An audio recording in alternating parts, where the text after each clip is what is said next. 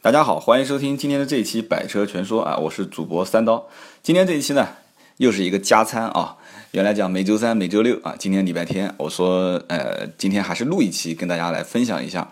为什么呢？啊，因为近期啊，我节目当中有嘉宾做客的这种呃录播的方式啊，已经录了两期，虽然是说比较随意，实际上已经录了三期。因为加我微信的朋友都知道，还有一期就是比较专业的。然后那期因为 就是上一期啊，应该这么讲，就是录了四期，就是上一期西藏的那一期效果非常不好。然后很多朋友呢就讲说，哎呀，这个质量音质啊怎么这么差？哎，你还跟我们吹说买的这个效果，这个叫什么设备效果还蛮好的。实际上呢，是因为那个话筒太灵敏了。所以呢，上一期呢啊，我和我的好朋友我们还唱了一首歌啊，我说就是试试这个话筒怎么样。然后呢，大家反映说还行，但是呢，可能还是没有，就像现在我用这个手机录音的效果这样。说能不能你以后还是用手机录音算了？这个是嗯，我自己一个人聊天没关系。那我就像我现在在家里面，房间比较小，回声比较小，然后又放了这么多毛绒玩具，可能音质各方面就会有一定的保障。那么今天这一期呢，一样的啊，还是先做个小广告啊，大家欢迎加微信，私人微信号 c 五四五八五九，然后我的订阅号是 b 五四五八五九。这个微信呢，大家最好还是新朋友呢，呃，稍微加一下啊，就是 C 五四五八五九和 B 五四五八五九。为什么呢？因为今天的这一期节目就会跟大家呃做一个稍微新一点的这种就是尝试啊。怎么这种尝试呢？我原来每一期呢都想想一个话题跟大家来聊，百车全说嘛，就是 当时就意思找很多的车来跟大家来讲讲自己的感受。然后呢，今天就想了，其实不如。呃，我与其每天都在找一些这种车型来跟大家说，其实每一天都有几百个好，就是好朋友在这个微信上面留言，问说啊，我想买这个车，我想买那个车，那不如干脆就给大家回复留言，在留言回复的过程当中，实际上也可以有很多的这个，应该怎么说呢？就是，嗯，不但是问问题的听友他得到了答案，然后很多一些。就是相类似的这种有疑问的一些朋友，他听的过程中也会得到一些答案，所以今天这期呢，我们就干脆回复大家的一些这个这个应该怎么说呢？回复大家的一些留言，而且有些留言挺有意思的啊。那我们今天首先呢，先回复一个跟车无关的啊。很多很多人问说，哎，这个 QQ 群怎么怎么把我给踢了啊？就是曾经呃在很早之前，我节目当中提过一次那个 QQ 群，就跟大家解释一下啊。这也好多网友在。问这个问题，其实从现在开始就已经在回答留言了啊。然后呢，我当时是这样讲的，就是之前呢，确实是呃有一些第一批的热心听友，我说大家要不要聚在一起聊聊天？大家说哎挺好的，我说那就开一个 QQ 群。但是群呢，说实话我不经常上，一个呢就是聊天的内容很多，后来就跟车无关了。第二个呢，群呃这种群啊，包括微信的群聊和 QQ 的群聊。不太便于管理啊，就大家你说一句我说一句，个人观点都不同。但是群它没有闭屏，就是你说的必须它就是打一个字就上来了嘛，互相都能看得见。这里面说实话，嗯，可能今后还是要好好想一想，就是大家如果想互动的话，我们用什么样的方式？所以今天啊这一刻呢，我还是表个态，就是目前来讲没有官方的 QQ 群。换句话说，就是我三刀本人，我是不参与任何的 QQ 群和相应的这个像论坛一样这种形式啊，像论坛这种形式我们都不参与啊，所以说就是点对点，就这么简单啊，这是第一件事情。第二个呢，就是呃，很多网友会问说关于买车的事情啊，这里面呢有一个网友，我来看一下子啊，就是这两天问我说，哎，他问到这个别克君威，这个网友叫皮诺曹啊，我今天晚上刚刚回复他。说别克君威啊，我在 4S 店看到的这个最低报价啊，十七万五千九，就是裸车优惠完。这里面呢，有些听友估计也是要买类似这种车型。他问我说，十七万五千九的裸车价加上送导航这个价格能不能接受？实际上呢，我要跟大家讲一点啊，问车价其实问我的意义大不大呢？呃，有一定的参考意义。说实话，因为南京这边绝绝大部分的车型的价格我还是比较了解的。就算不了解，问打个电话或者发个微信就能问到。但是南京的价格对于你们来讲的话，参考意义并不大。为什么呢？因为全国实际上最低的报价基本都是北上广啊、北上广深这几个城市。南京这边呢，呃，怎么说呢？城市说大不大，说小不小，但是车价其实相对来讲还是比较贵的。呃，可能一方面呢，就是它辐射的面比较广啊，南京周边还有包括这个安徽，然后浙江。啊，包括苏锡常一带、上海，但是呢，南京这边呢，最大的一个问题点就是它竞争力度，我是觉得啊，虽然说从事汽车行业感觉竞争力度很大，实际上它跟北上广的这个某一个品牌的密集度来看的话，还不算多。举个例子啊，比方说，就像我以前从事的奥迪品牌，在南京的话就四家，但是在杭州的话等于有十几家，在上海的话也接近于二十家左右。然后在北京的话是二十多家，你想想看，实际上它跟人口的这个比例是不成正比的。所以南京这边呢，实际上很多车车价并不是太便宜，这是一个是。第二一个呢，就是呃，南京这边的车子有些时候呢，它有的品牌是有地域限制的，就比方说这个车是不能不能卖到外地，但有一些品牌呢，它是没有地域限制的，它就是这个车子呢是可以随便卖。所以说，你们咨询我的一些这个车辆价格，就比方说这个听友皮洛曹他问的这个啊十六万多的车价，在呃他们当地怎么样？实际上我只能说拿南京的价格来比，所以我就跟他说这款车跟南京的价格比的话还是比较好的，还是适合的。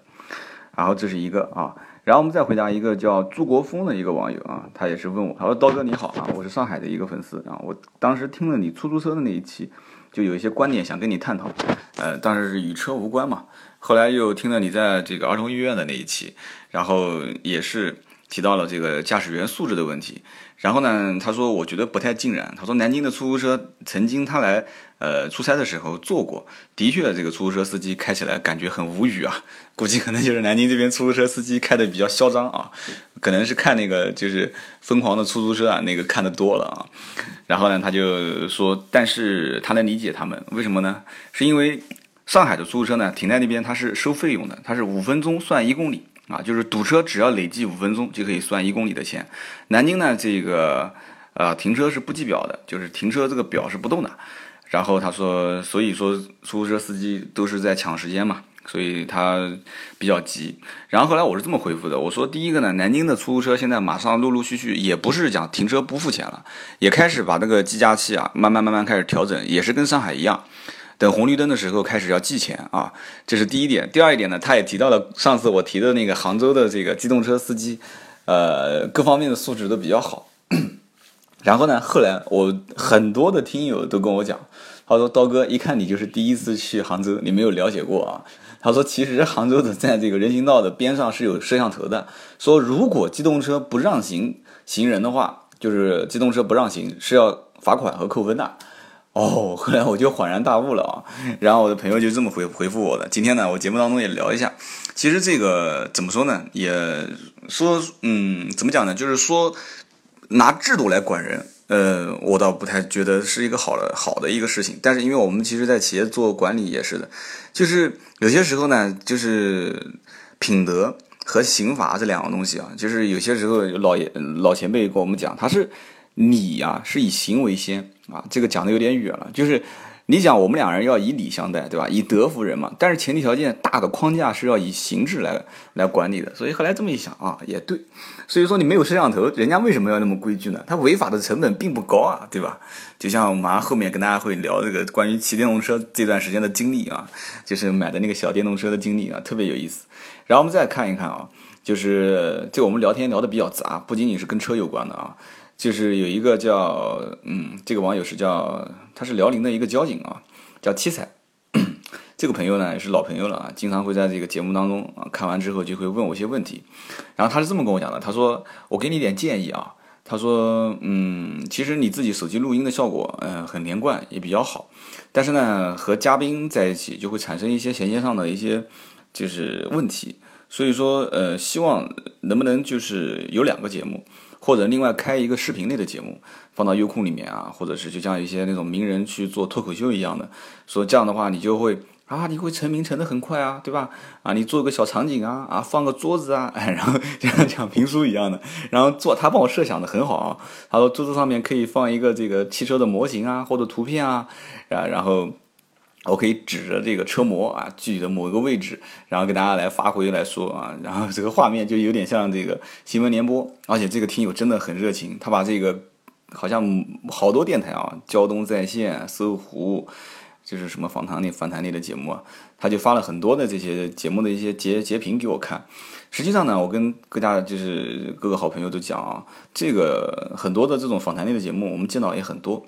但是呢，嗯，三刀呢把这个只是当业余爱好，就是有些时候呢，我今天在这个既然是一个问答式的环节，我就跟大家多说多说两句啊。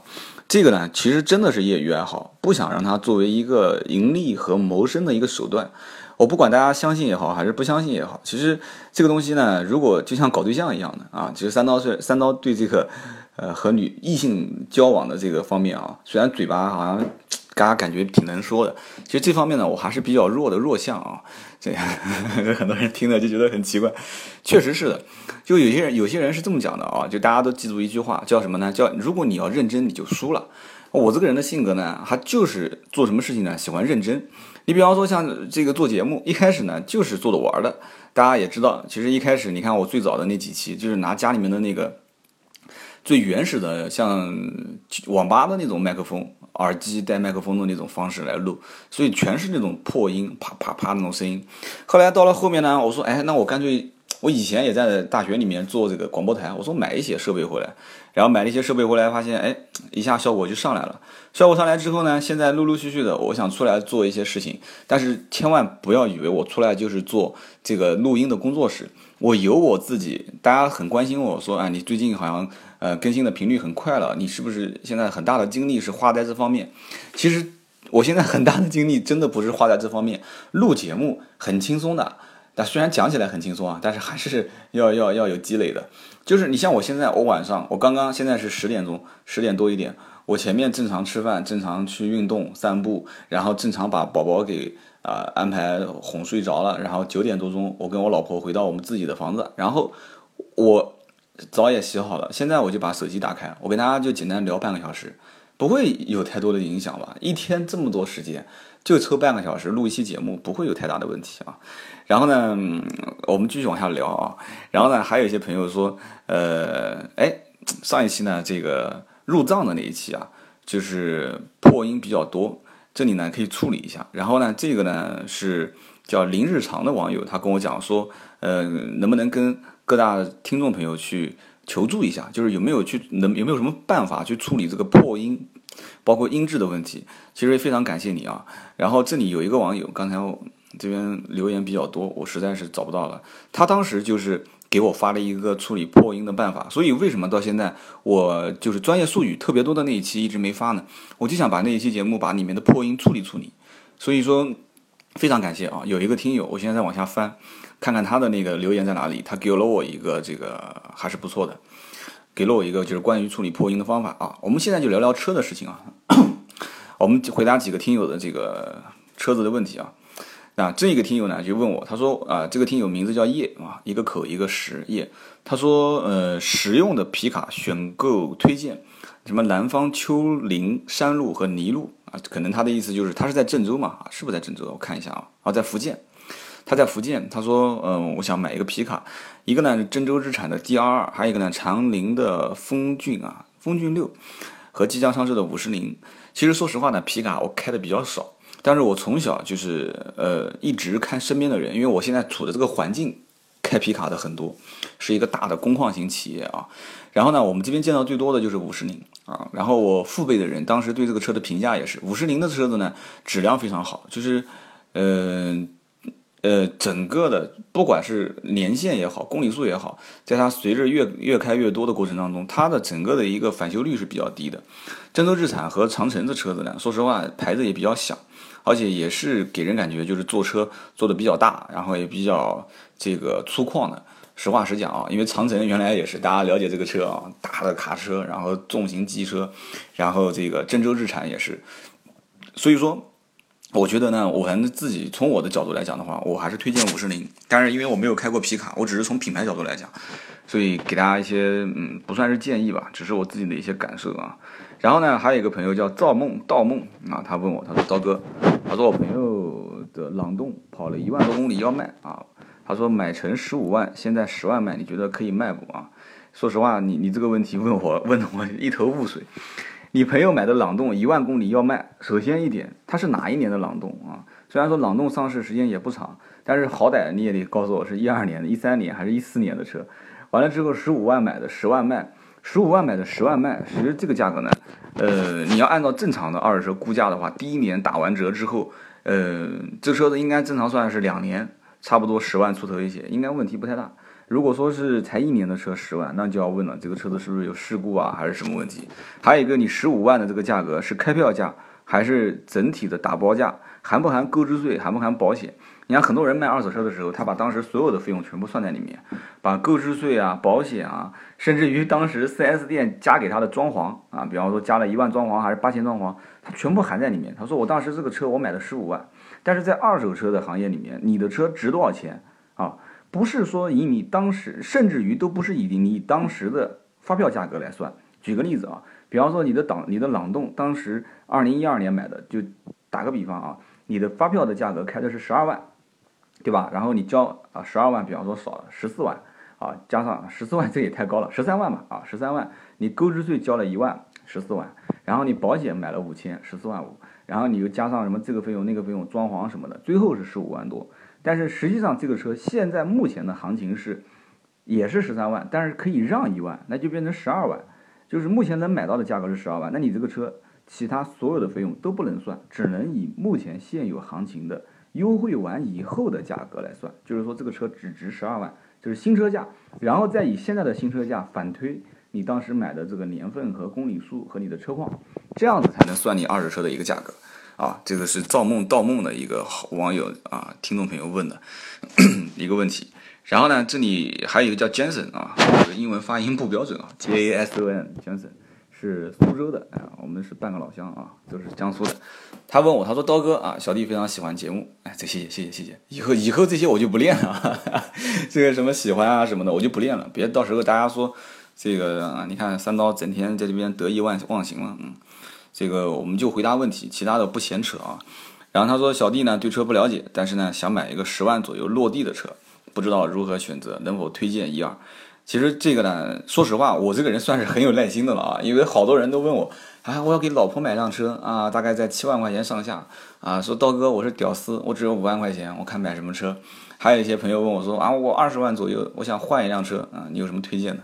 其实。在茫茫的车海啊，你只给了我十万块钱的预算，你让我去买车，我一不了解你的性格，二不了解你的这个用途，三不了解你的这个购车的预，就是不讲是十万块钱的预算啊，就是可否多一点还是少一点，就是有没有听过我之前的那几期节目？我始终认为买车可以啊稍微够一够，跳一跳的，所以说。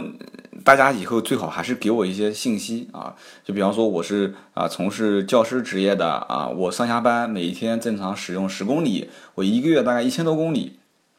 然后呢，我对这个空间要求比较大一些，或者说我对啊这个嗯配置的要求，我一定要有导航，而且我不喜欢后装的导航，就类似于这些，你多发一点文字过来，谢谢，非常感谢，非常感谢。但是像像这个朋这个朋友呢，兄弟，我有的时候喜欢看看你们的朋友圈。这个兄弟呢，我看了一下子，他朋友圈是一片空白啊。所以有的时候我看看你的朋友圈，我还能推断一下你大概是从事个什么职业，对吧？你像有一些朋友整天发的都是一些啊什么医患纠纷啊，然后医生不好当啊，哎，那我就可以判断你是个医生啊。然后有一些这个朋友发的是这个什么互联网啊，什么程序员啊，哎，那就判断你是 IT 工作者。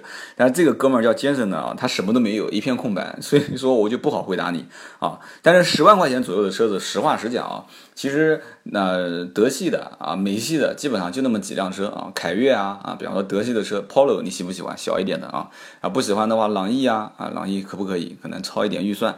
如果说整整十万的话啊，我一直之前还是在推荐本田的飞度啊，也不错嘛，对吧？然后尼桑的骐达也可以看看啊，对吧？阳光啊啊，丰田的这个卡罗拉啊，稍微超一点点预算也可以嘛，对吧？所以说这个很多很多。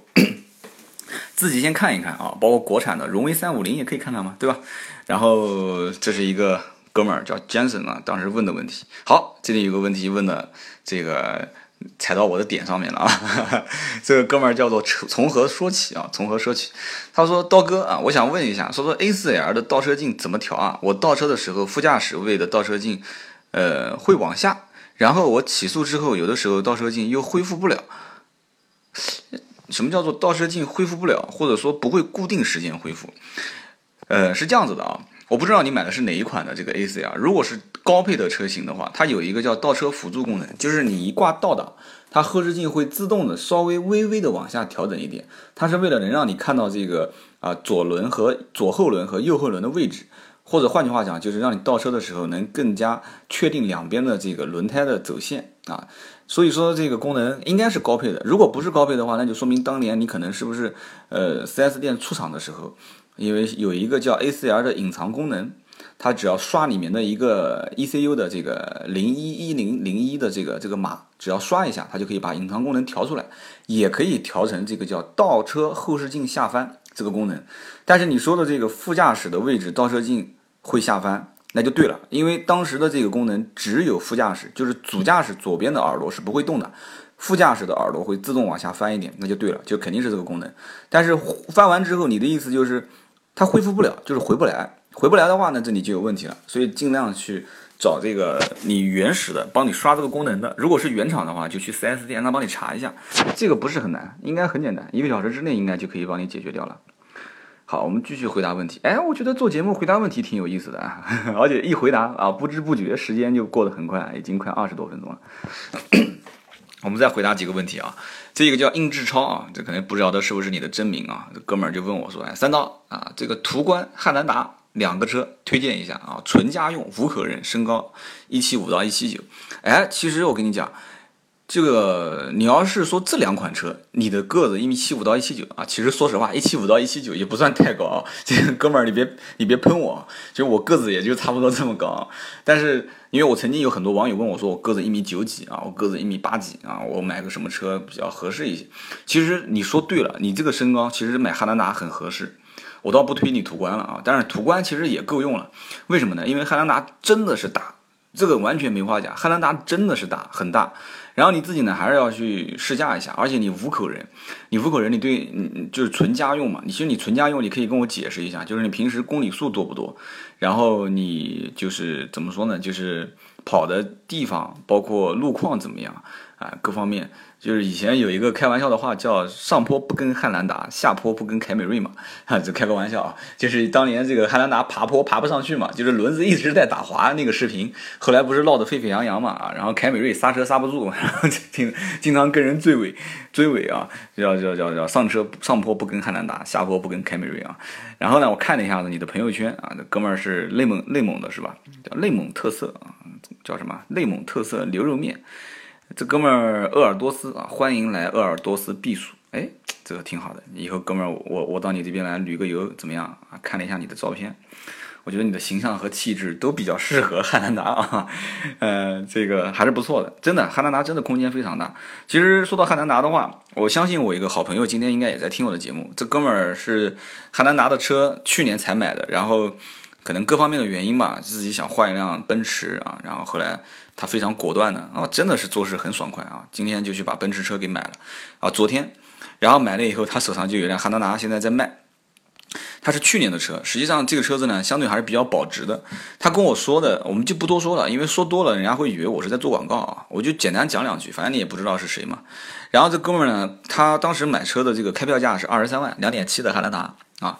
不带天窗、没有真皮座椅的那个版本啊，开票价二十三万八，二十三万八呢，然后也有这个 DVD 导航、倒车影像、踏板、保险杠啊这些东西，什么都有。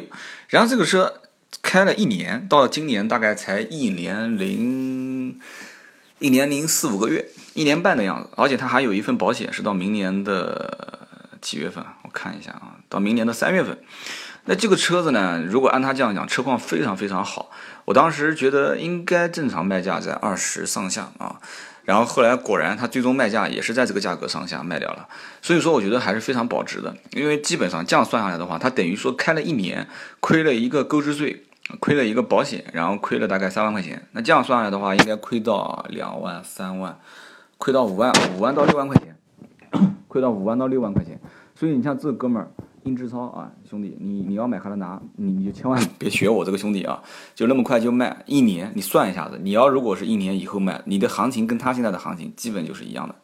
所以这哥们儿就问了一个汉兰达啊，我随便点几个朋友的这个问题啊，呃，这个问题是这么问啊，这个哥们儿叫大胆刁民啊，这哥们儿好像跟我聊了很多的一些问题点啊，也跟我聊了一些啊，他问了这个问题，他说刀哥，我想问一下马三这个车怎么样？我最近想买，网上说内饰很粗糙，想确认一下。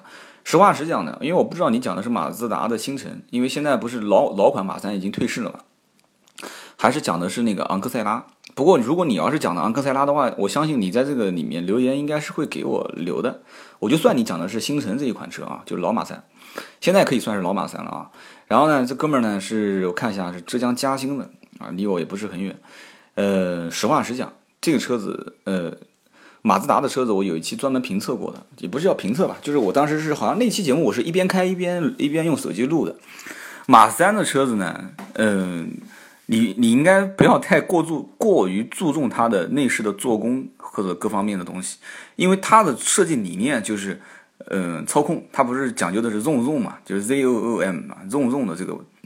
这个这个体验嘛，就是说它的变速箱和发动机的配比各方面还是不错的，就是车子的动力各方面还是非常好的，也没有太多的顿挫感，而且平时维修使用保养方面呢也适合家用，而且你看它最经典的几款车型，马自达六对吧？马自达三，基本上马马自达的家族里面就靠这两个车子来撑腰了啊，然后长安马自达、一汽马自达、马三、马六，然后马二实际上销量也不算太多，但是马二这个车特别保值，我也不知道为什么很保值。而且我身边的几个开马自达二的人评价都还不错，虽然说空间小了一点，就一般给老婆代代步都蛮好的。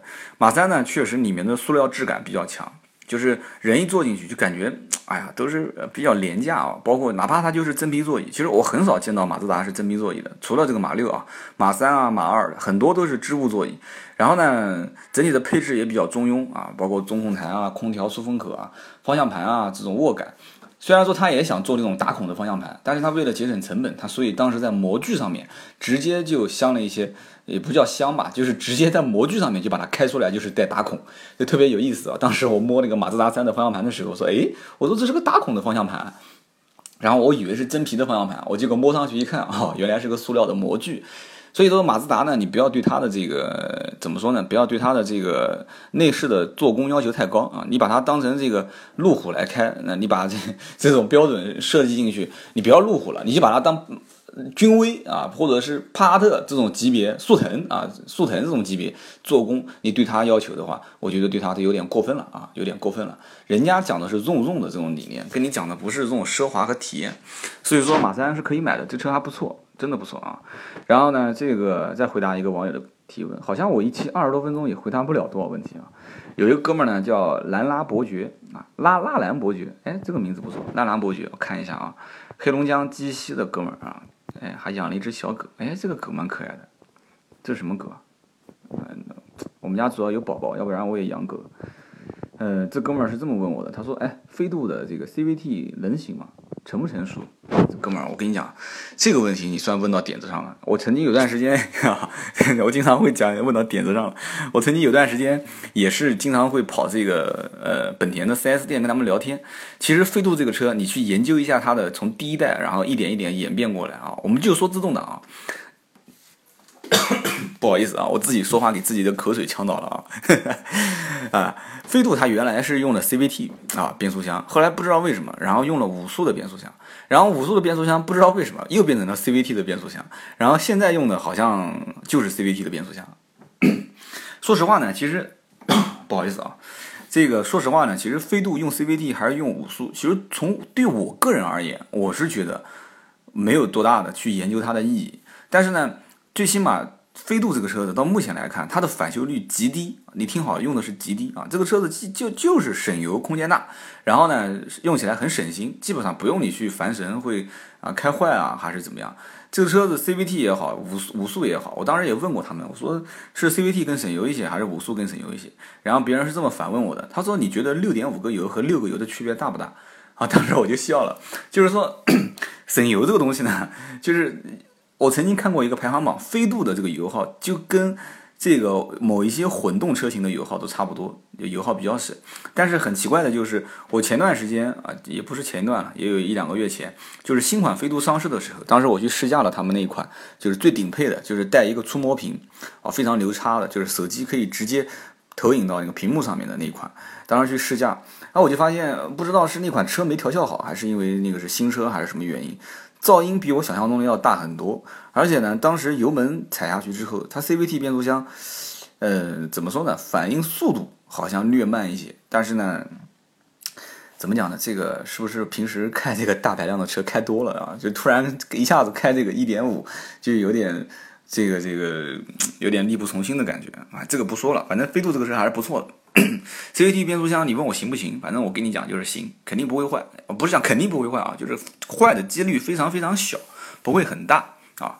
然后我们继续往下聊啊，今天这期聊的有点嗨了啊，我们继续往下聊啊。这哥们儿叫做买不起大气，哇，你的微信名直接叫买不起大气啊？啊，还真的叫买不起大气，你这太直接了吧？这哥们儿就问我，说：“刀哥，马自达的，你果然买不起大七啊！你果然买不起大七，你直接就问我马自达啊！” 这哥们儿就问我说：“哎，马自达的车的保养费用怎么样啊？就是说，相比其他的同级车，是不是会贵不少啊？紧凑级别的车的保养费用是不是跟保有量的销量成反比？”哎，你这个说的是对的。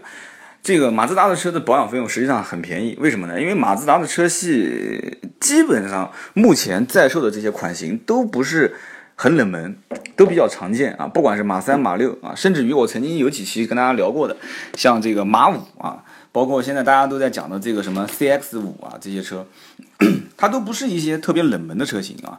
就它就算再冷门，最起码比你讲的这个什么我买不起大七啊，也比这个大七要稍微好一些。然后呢，这些马自达的车子的保养费用，说实话啊，呃，小保养大概在三百块钱左右啊。然后大保养要看怎么保，如果是机油三滤的话，也还好，基本上也就大几百块钱。但是有一些大的东西，可能费用还是比较高的，比方说换这个变速箱油啊，换刹车油啊，或者是呃更换刹车盘啊。不过我相信，等到你要换这些东西的时候啊，你的车子估计已经过保了。等到这个车子过保的时候，我估计你已经不去 4S 店保养了，所以你不用担心。还有一个呢，就是马自达车子确实返修率还是比较低的啊，返修率还是比较低的。我们再往下聊，看看其他的网友有一些什么样的问题啊，蛮多的啊。这个今天这一期只是随机的做一些啊小的小的回答啊。好，这个哥们问我。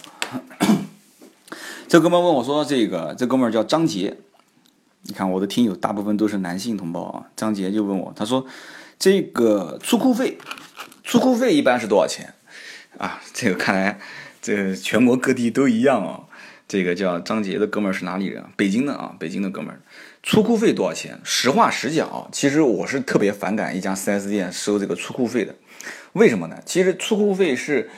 硬生生加进来的一项费用，换句话讲，就是有一些 4S 店它没有出库费，但是它在这个上牌费用里面就加上了一点费用在里面，实际上就是出库费。这个出库费我一直没搞懂，这个这个出库到底是什么个意思呢？我就是这个在 4S 店从业这么多年了，我就一直没搞懂。然后他就回了一个信息给我，他说大概多少钱？我说南京这边呢比较少，有很少的 4S 店是收出库费的，一般都在五百块钱左右。然后这哥们儿就跟我讲，他说我们这里上牌费是八百，然后出库费是一百五十块钱。那这个怎么办呢？那他既然要收，你不行你跟他谈呗，谈了把这个钱能不能免掉？如果实在免不掉的话，哎，北京的上牌费用倒不高，北京上牌费用是八百块钱啊，还好。反正这个车，我是觉得出库费用可以谈，反正你跟他谈谈看吧，祝你好运啊，张姐，祝你好运。然后这个哥们儿是叫林坚，林坚就问了我一个问题，就是武汉的哥们儿，哦，这个哥们儿开了一辆什么车？挂，在外面旅游，哎，这个景色挺好的，哎，看到你媳妇了，景色挺好的，哇，这个昨天哦，家里面还有个小宝宝，哦，好可爱。这个哥们儿就问我，他说：“哎，我想买这个斯柯达的新锐啊，啊心啊心动，啊不不好意思，这个，哎，他问我什么问题呢？啊，他说你推荐一款十万块钱左右的车，呃，我老婆开，那我正好看到你老婆了。他说我担心动力不够。说实话，其实斯柯达的车子呢。”动力你不用担心，因为它你也知道它跟大众有很多的撇不开的关系嘛。斯柯达的车子不管是一点四 T 啊、一点六，还是包括它再小排量的车，什么一点三、一点五，其实都能跑。我跟你讲，它的车子的整体的设计动力应该是不会有问题的。而且你实在担心的话，你就去试驾啊，你你一次试驾没找到感觉，你就再试一次啊。现在我跟你讲，这两个月的月份，4S 店缺的就是人流量，没人去啊，你知道吧？4S 店就是缺人流量。你没事的时候去那边试驾试驾就不会有问题了。而且这款车型目前来讲的话，市场反应还是不错的。斯柯达本身做的性价比还是挺好的，而且车辆的口碑也不错，十万块钱左右。你要让我推荐的话，其实也没有太多人给你介绍的。你反正讲来讲去就那么几款车，德系的你也知道，包括像你说的斯柯达，你说一个捷克一个国家做一款车型，那虽然呢现在在国内产，呃，整体的口碑不会太差的，非常不错，你可以去试一试，动力不会有问题的。然后我们再看一下啊，啊，这个哥们问了，他说他叫灰啊辉啊。你说的不就是飞啊飞嘛啊，灰啊辉，这哥们是河北保定的啊。呃，兄弟问了我这个问题，他说豆哥问你一个事情啊，仪表盘上面有一个类似安全带的灯，但是呢是黄色的。我开车的时候呢，我开车有时候亮一下就不亮了，那是干嘛的？安全带的灯是黄色的，开车的时候亮一下就不亮了。这不对呀，安全带的灯一般正常，你要是如果主驾驶不系或者副驾驶不系，应该是红色的，而且它不仅仅会亮啊，它还会响啊，它会噔噔噔噔噔不停不停的在提醒你啊。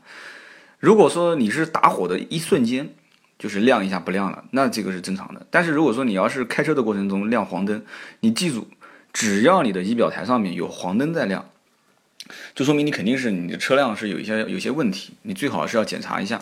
我不管它是什么灯啊，但是如果是有红灯要亮的话，这边跟大家也普及一个小知识啊，红灯一亮立马停车，千万不能再开。不管是什么灯，红灯就是你的这个车辆的故障已经比较紧急了啊。然后黄灯的话呢，是提示你你车辆有一定的问题，但是可以正常驾驶，但是最好还是要尽快去检测。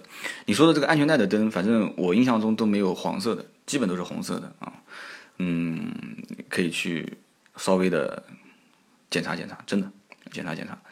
然后，哎，这个哥们儿我要好好提一下了，经常跟我聊天，他叫小平啊，小平同志你好啊，他是在尼泊尔啊，这个哥们儿估计每期也在听我的节目，嗯，我们经常也在聊天啊，尼泊尔的这个一个非常好的一个一个一个听友，他是重庆人，然后呢，他今天发了一个问题给我啊，正好我顺便聊一下，他说三刀有时间可以讲一讲凯迪拉克的 CTS，这个车子是六档的，起步不会像那个迈锐宝的朋友说的有顿挫吗？CTS 呢，我开过，实话实讲，这个车子还是有顿挫啊，但是有没有那么强烈？这个仁者见仁，智者见智了。而且 CTS 这个车子有很多有很多人讲说，就感觉像是大的君越，就感觉通用的车啊，别克的车就跟它长里面的内饰各方面很像，包括看起来长得也很像啊，肥肥大大的，宽宽的。CTS 这个车子实际上还是不错的，很多人可能也误解了，觉得这个车油耗肯定很高啊，保养费用很贵啊，和怎样怎样。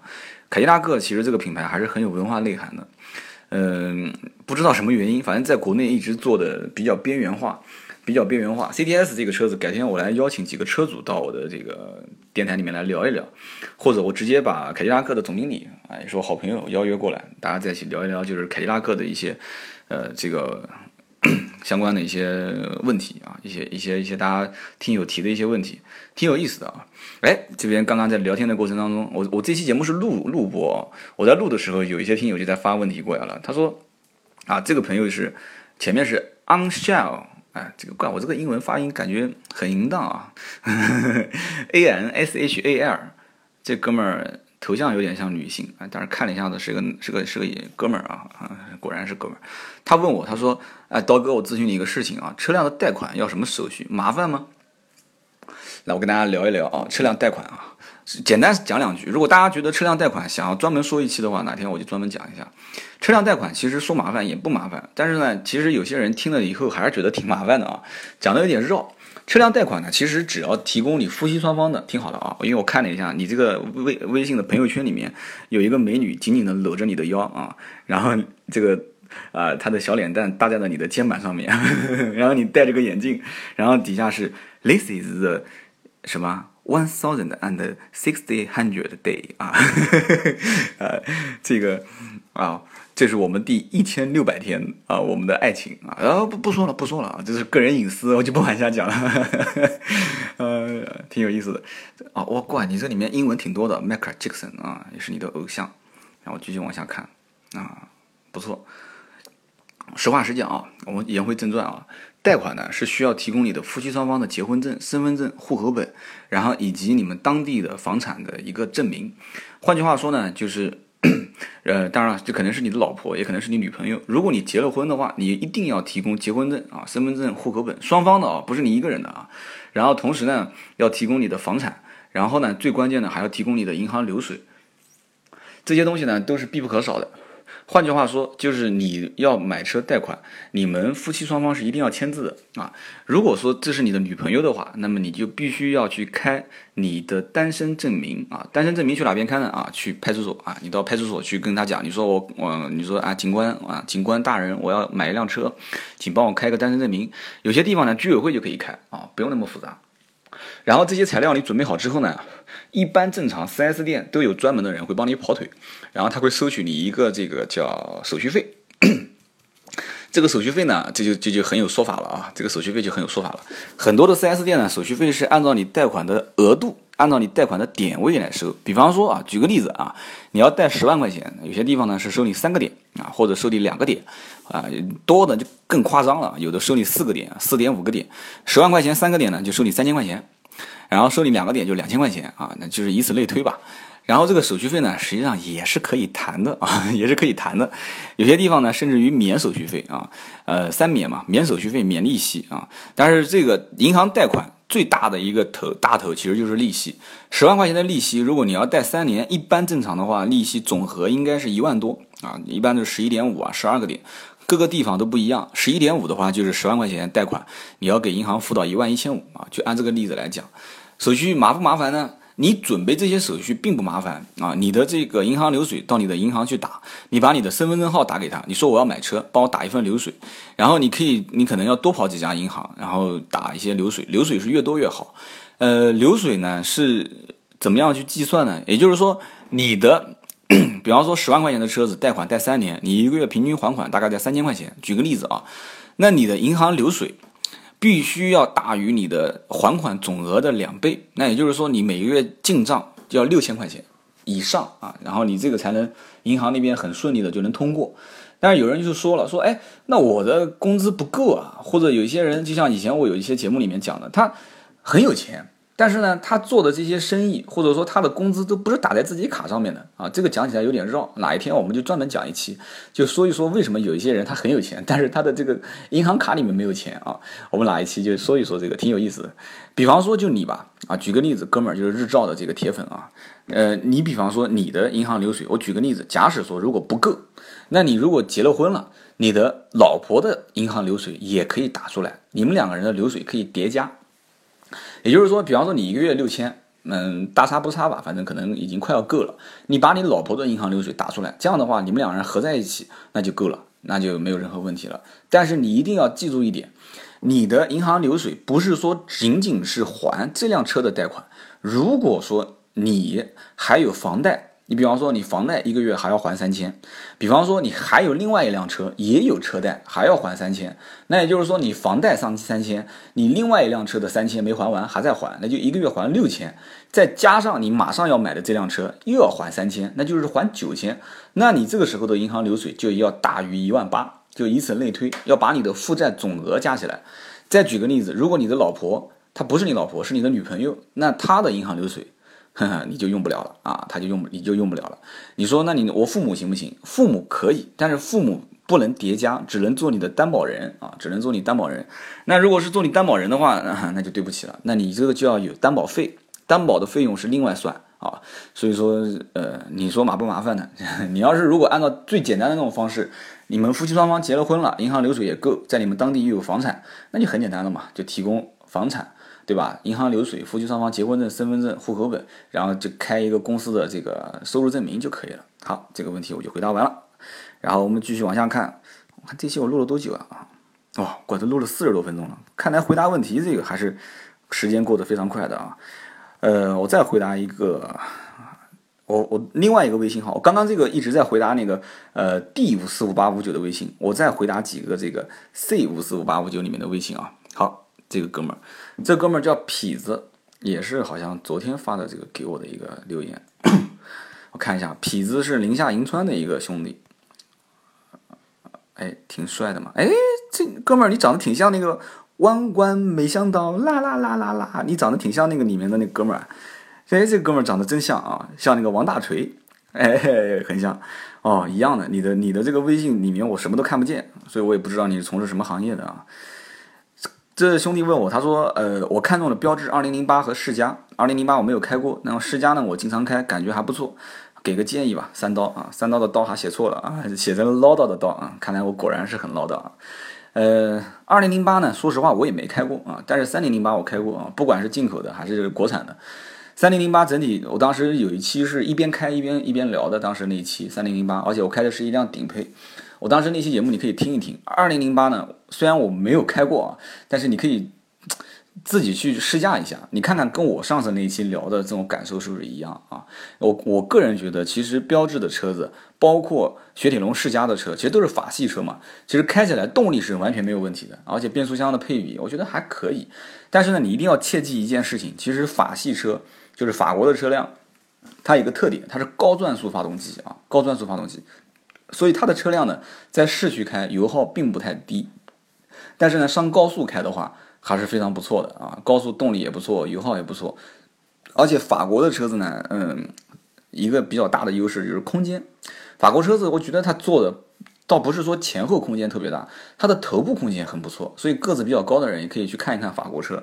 然后哥们儿，我看了一下你的照片，目测来看，你身高应该也还还还还非常不错的啊。虽然你是你是坐在一个船上面啊，我目测来看，所以说二零零八这个车子呢，你可能是对它外形可能很吸引。然后世嘉呢，你可能是我是猜测啊，你可能经常开，感觉还蛮好的。世嘉这两年其实做车子，我觉得嗯，应该算是走上了一个。我觉得将来它可能还是会非常多的人喜欢的啊！我觉得它越来越饱满，就坐车的这种感觉有点跟别克的坐车感觉很像。车型呢很饱满，线条呢也是比较夸张，线条感非常长。短线条的车子呢肌肉感很强，长线条的车子呢就给人这种很紧凑的，然后呃很饱满的这种感觉。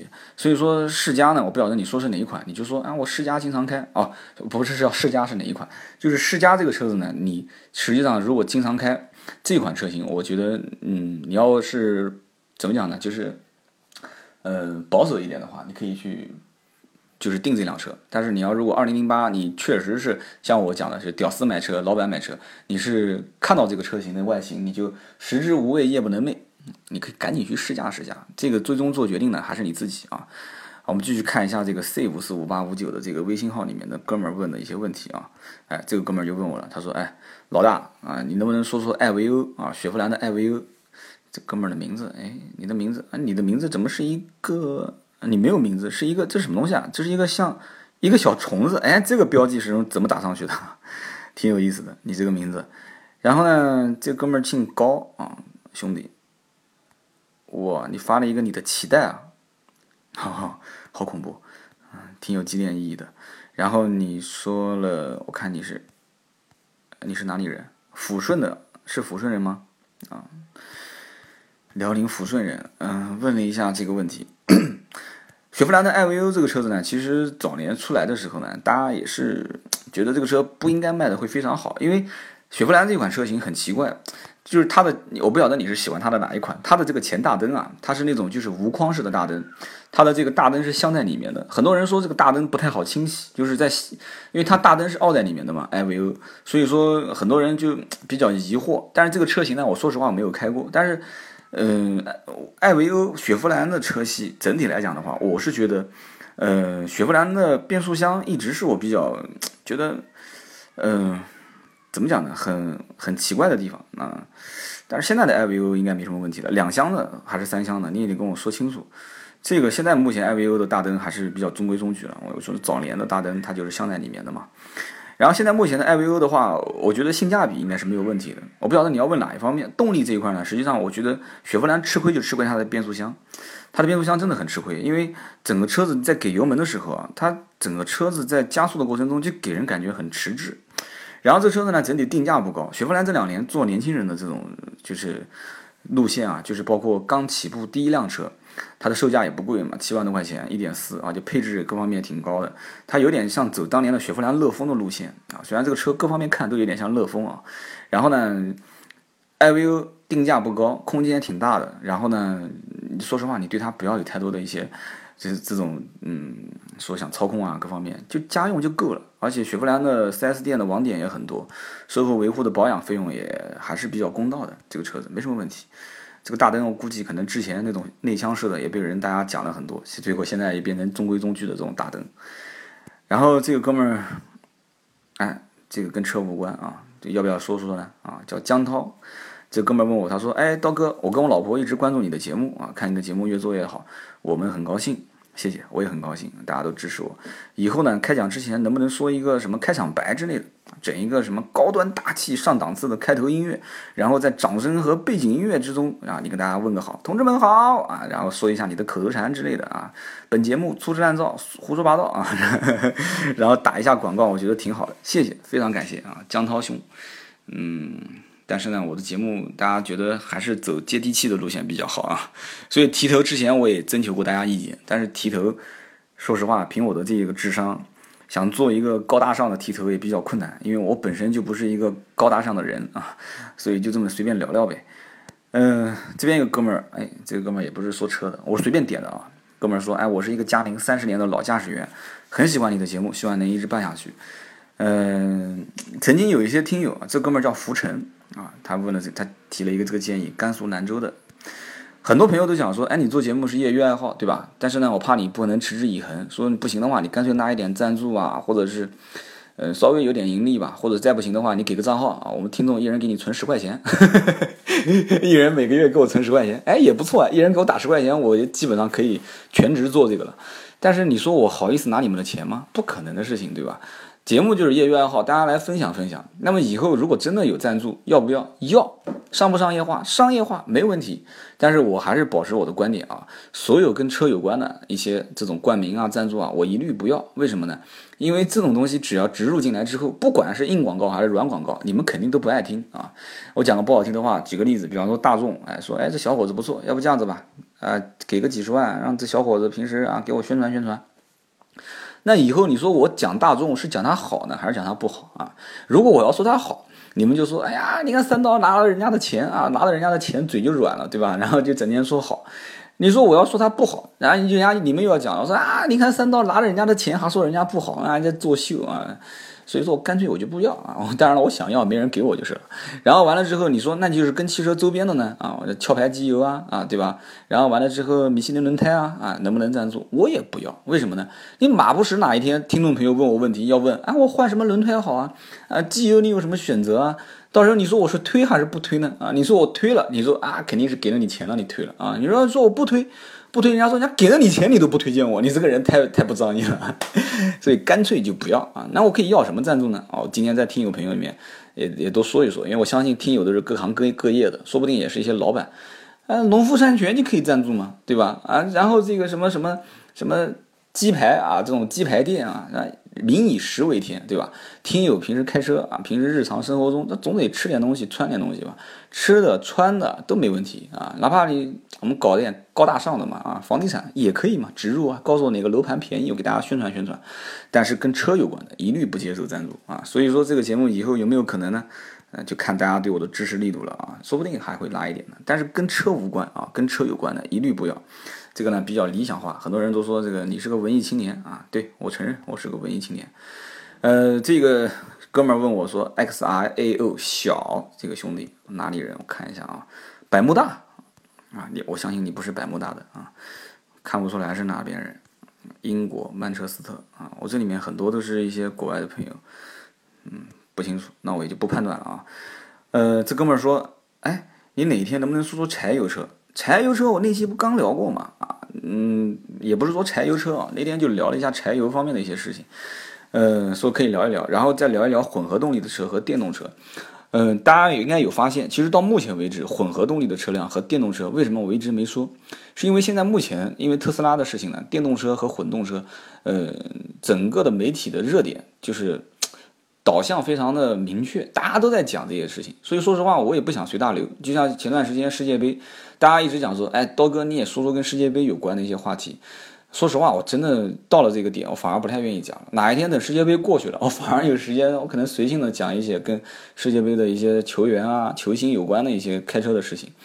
嗯，反正比较反感随大流的事情，所以说这个混动车、电动车会聊。下一次呢，我找一些专家过来聊天啊，我这个行业里面还认识一些朋友，我们来把他邀请过来，我来听专家跟你们聊一聊，比我聊天肯定专业很多。那我就属于胡说八道嘛，粗制滥造的这种节目啊，我自己随便说说吧，改天跟大家聊，没问题的。啊，我们最后再回答三个问题啊，今天回答问题回答的比较爽啊。然后回答这些问题的听众，说实话啊，我就会通知你们一下，就可以听这期节目，我就不一个一个说了啊。啊，我也偷个懒。然后这个哥们儿叫扑面而来，也是那个 C 五四五八五九里面的兄弟啊，韩国仁川。哎，你是留学生吗？在韩国仁川啊。嗯，哥们儿，哎，弄不好真是在韩国。这哥们儿的这个微信的朋友圈是一辆现代的车，思密达啊，思密达。哎，我来跟你们聊一聊啊。这哥们儿说：“刀哥，我听了你一段时间了，想听你说一下别克君威这款车怎么样？”哎，你不是在韩国吗？你怎么来？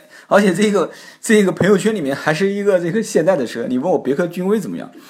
他说我们这边路况很一般，我觉得底盘要，我觉得这个车底盘有点低，底盘有点低。君威还好，实话实讲，因为我表哥嗯有一辆车就是君威。嗯，底盘低的车子很多，你像别克君威还好，帕萨特还好，其实真的低的车子，像天籁这个车、凯美瑞的车都比较低，而且这个怎么讲呢？底盘低是一方面，悬挂软也很容易，就是开这个就是路况比较差，它不是经常颠簸嘛，对吧？叭一颠弹起来，然后车子轮子一到地上之后，底盘会蹭到这个路面，还是比较心疼的。别克君威不用太担心，这个君威的这个车子底盘不算太低啊，然后。这个怎么跟你解释呢？其实这个车子呢，我不晓得你的路况差到什么程度，你你可以发一点这种照片给我看一看，我给你判断一下。别克君威这个车子，我之前也回复过你一次，星期五嘛，我看我给你留过一次言，可以买。这个车子整体无论从设计上来讲，还是内饰做工、用材用料，还是维修保养各方面，嗯，应只能只要讲一句话就可以了，应该讲对得起它目前这个价格，它的售价。嗯，推荐呢，跑高速的话，两点四排量，啊，市区开两点零就够了啊。好，然后我们倒数第二个问题啊，我们来看一个啊，这哥们儿叫平哥，哦，刚刚那个是叫，刚刚那个也是小平同志啊，你叫平哥，湖北仙桃兄弟，我来聊一下啊。你问我的问题是，你什么车型都没问我就直接问了，他说，呃，请问一下刀哥，手动挡和自动挡哪个开起来比较安全？啊？手动挡和自动挡哪个开起来比较安全？标配和高配是否后者的安全性和舒适性更高？你这个是个哲学问题啊！你这个不是技术性问题了，你这绝对是哲学问题啊！那我们就聊聊吧，反正 我也是喜欢胡扯啊。手动挡和自动挡哪个开起来比较安全？就要看你的驾龄跟你的技术了啊！如果你的技术跟驾龄都比较啊比较比较高啊，技术比较高，驾龄也比较长，你开手动挡肯定安全。为什么呢？发生紧急情况的时候，你可以直接叭一个低档位撇档，然后方向盘一个急转弯，然后再甩回，然后利用档位跟切换增加你的扭矩跟你的轮胎的这个摩擦力，然后同时对于路况的一个。整个车辆的反馈，然后你进行一个微调，对吧？啊，别档位进二档、进三档，然后增加扭矩，还是进五档，然后减少它的这个制动性啊，减少它的这个这个应该怎么讲呢？就是动力的输出，然后再配合你的油门跟刹车，再加上离合器啊。刚刚这一段我不知道你没有听懂啊？如果你都听懂了，我觉得你就可以买手动挡啊。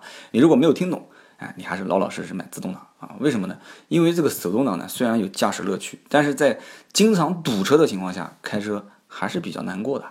很累，真的，因为我以前就是开手动挡，大家都知道，早年第一辆是奥拓，然后平时开的很多二手车也是手动挡。如果开市区开手动挡很难过，很难过，而且这个再加上如果有一些不太好的驾驶行为的话，比方说抽抽香烟、接接电话，手动挡这个车的安全性还是比较那个的啊。就所以我不讲这是个哲学问题嘛。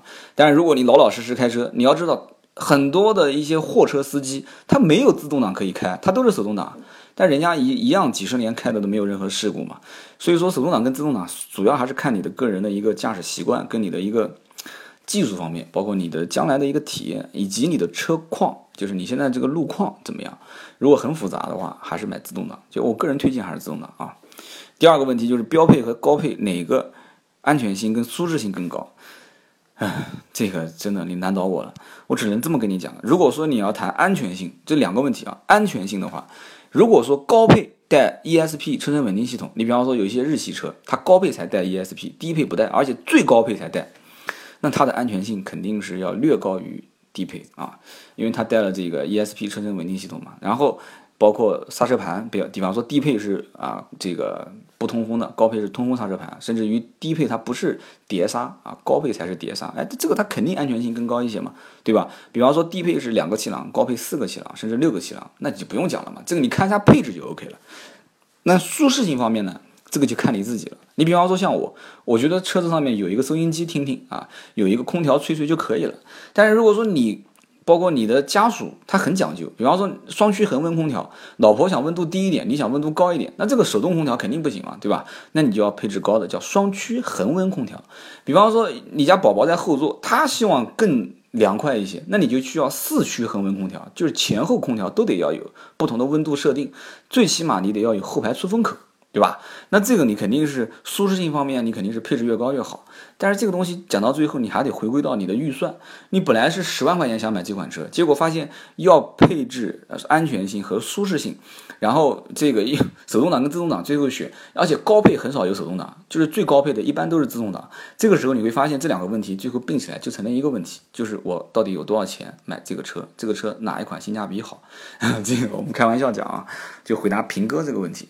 然后我们最后再找一个啊，随机抽一个啊，这个跟车有关的，找一个稍微有一点点典型性的啊。哎，这个哥们儿说的。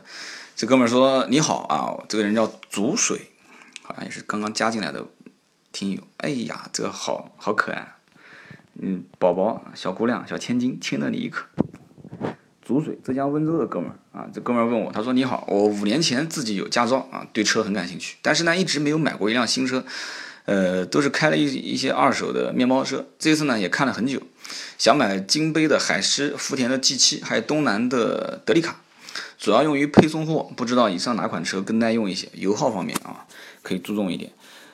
你这几款车子，实话实讲，金杯的海狮我了解过，因为身边有一些小老板开。福田呢有人开，但我不知道是不是你讲的 G7 的这款车啊？知道就知道，不知道就不知道。但是东南的德利卡这个车子，我这么跟你讲啊，东南德利卡，嗯，我一个本姓的本家也姓啊，好像大家不知道我姓什么，那我就不说了啊。然后完了之后，我的本家他就是一个。婴儿的这个呃服饰和用品的一个大的批发商，他就用了这个东南德利卡这个车子呢。说实话，不管是动力方面还是返修，其实我更注重的是车辆返修，就是因为你经常做生意，你也没时间去捣鼓车子嘛。车子的返修率越低，你花的时间越少。实际上，这个车用来就是给你挣钱的。东南德利卡这个车的返修率很低，是非常成熟的一个产品，而且据我目测来看，用来配货啊什么的，空间也挺好的，挺大的。而且再讲一句不好听的话，这车开出去，平时还可以当一些家用轿车来开。挺好的，呃，金杯呢也是怎么说呢？嗯，比较就是口碑，老百姓口碑不错的，就是这种这种品牌。福田，说实话，我了解的不算太多。这个车子返修率怎么样啊？可能也是走性价比的路线。所以呢，我首推你还是买东南德利卡。哎，德利卡这车子真的口碑非常不错。好，今天这一期呢，我应该回答了蛮多听友的问题，在此呢也跟大家表示一个不算抱歉吧，就通知啊，以上回答到问题的这些听友啊，微信呢我暂时就不回复大家了，然后呢这个也给大家给我啊给小刀这边省省点时间。然后呢，我这里今后如果大家觉得这种模式挺好的啊，不定期的我们就我就录一录，给大家回复回复。天生在微信上留言回复也是回复，对吧？在这边也是回复。然后呢，经常我们也互动互动，聊一聊。其实跟车无关的也可以聊一聊嘛，人生啊，感悟啊，对吧？然后今天这一期呢，我希望大家也多多对我的跟嘉宾聊天的节目呢多多包涵。为什么呢？因为嘉宾的这个各方面他有各自的性格和特征。嗯，怎么说呢？也都比较随机，嗯，也不是说大家都跟我一样这样子，整天叽里呱啦的，比较能啰嗦，所以大家多多包涵。节目呢，我还希望稍微能多元化一些，嗯，反正如果实在不喜欢听的呢，就听我小刀一个人啊啰嗦；如果喜欢听的呢，就听听；如果听了一半不想听的呢，切换都没关系。本身呢，这个呢，呃，一句话叫你要认真，你就输了啊！我一样，你也一样。所以今天这期怪史上最长了，录了将近一个多小时，怪我也太能侃了。完一口水都没喝啊！下一次我去倒杯水放面前。呃，最后还是打个广告啊，我的微信号 A B C 的 C 五四五八五九，嗯，希望像现在节目这种类型，你跟我留言，我给你回复啊，就加我的这个微信 C 五四五八五九，同时呢，可以加我的公共微信号 B 五四五八五九。我最近在研究怎么开始给你推这个六十秒的语音，以后我就每天骚扰你们一下啊，六十秒的语音啊，我每天推。这个这个订阅号 B 五四五八五九啊，记住啊，加我的私人微信号 C 五四五八五九。或者订阅号 B 五四五八五九，好的，这一期就到这里，史上最长六十五分钟，哇，我也太能侃了，下一期接着聊。